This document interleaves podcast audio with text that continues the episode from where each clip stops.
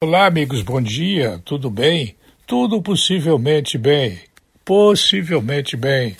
Eu tenho insistido aqui numa questão que provavelmente não agrada a muita gente, mas é exatamente por não agradar que faz com que eu pense que eu estou no caminho certo ao emitir opiniões.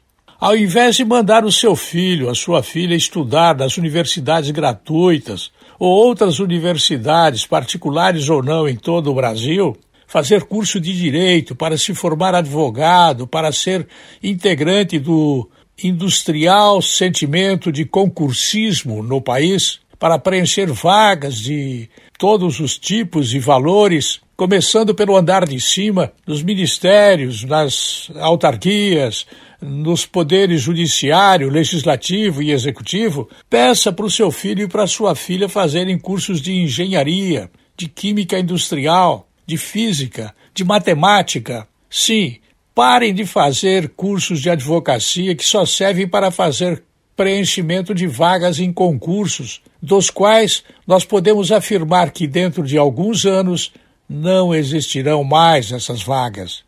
Leio aqui, para finalizar, alguma coisa que deixou-me conduído. Famílias fazem vaquinha para ter oxigênio em pacientes. Ora, o Estado faliu. Ele não tem mais o que gastar e as pessoas não sabem produzir oxigênio. Os Estados Unidos em Marte levaram uma caixinha de sapato e lá estão produzindo oxigênio a título de experiência para futuras gerações de astronautas que irão para lá. Aprender a fazer oxigênio não é coisa que possa ser feita só pela White Martins multinacional. Nada tenho contra as multinacionais, mas no Brasil existe uma predominância da White Martins em produzir oxigênio. Não há praticamente competição. Há uma competição de menos de 2%. Todo o mercado é do White Martins. Insisto, seu filho deve parar de pensar em fazer cursos de advocacia.